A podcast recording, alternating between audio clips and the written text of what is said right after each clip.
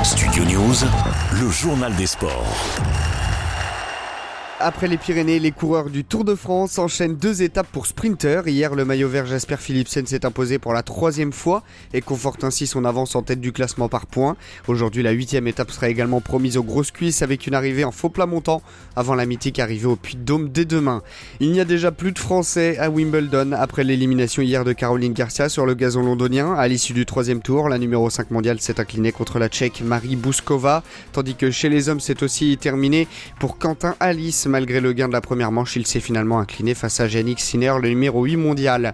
Côté favori, Djokovic a déroulé contre Stanislas Wawrinka avec une victoire en 3-7, résultat similaire pour le numéro mondial Carlos Alcaraz. Ça passe aussi pour Arina Sabalenka dans le tableau féminin.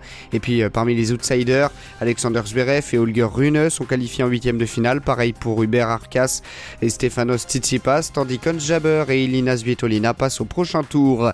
Toulouse participera bien à la Ligue Europa l'an prochain après avoir remporté la Coupe de France en avril dernier contre Nantes, l'UEFA a validé hier la participation du club toulousain en C3. D'après le communiqué de l'instance, le TFC avait vu sa qualification remise en cause en raison d'un conflit potentiel avec la règle de multipropriété. L'entreprise américaine Redbird Capital est également à la tête de l'AC Milan.